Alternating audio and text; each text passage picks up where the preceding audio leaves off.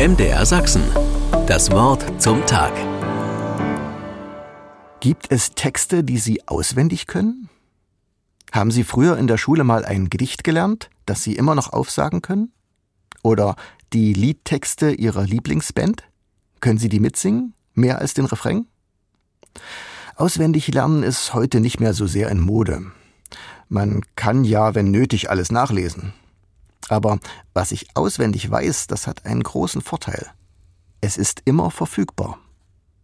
Im evangelischen Gottesdienst gibt es zwei Stellen, an denen längere Texte von der ganzen Gemeinde gesprochen werden. Die meisten von denen, die regelmäßig Gottesdienste besuchen, können diese Texte auswendig. Der erste dieser Texte ist das christliche Glaubensbekenntnis. Es gibt verschiedene Glaubensbekenntnisse. Am allerhäufigsten wird im Gottesdienst das sogenannte apostolische Glaubensbekenntnis verwendet. Es stammt im Kern schon aus dem zweiten Jahrhundert. Seit dem fünften Jahrhundert wird es in dieser Form in fast allen Kirchen gesprochen, egal in welcher christlichen Konfession. Es besteht aus drei Teilen. Sie haben die drei Personen der Dreieinigkeit Gottes zum Thema. Gott Vater, Jesus Christus und den Heiligen Geist und sein Wirken in der Welt. Der andere Text ist ein Gebet, das Vater unser. Es wird so genannt, weil es mit der Anrede beginnt, Vater unser im Himmel.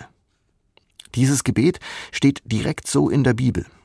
Es ist das einzige Gebet, von dem die Bibel berichtet, dass Jesus selbst es seine Jünger gelehrt hat. Diese hatten ihn gefragt, was sie beten sollen. Als Antwort nannte er ihnen das Vaterunser. Weil dieses Gebet für das gesamte Christentum so zentral ist, wurden seine Verse in zahlreichen Verarbeitungen in Kunst und Kultur aufgenommen. Falls Sie mal in einer Kirchenbank sitzen und entspannt im evangelischen Gesangbuch blättern, dort finden Sie auch das Glaubensbekenntnis und das Vaterunser. MDR Sachsen. Das Wort zum Tag.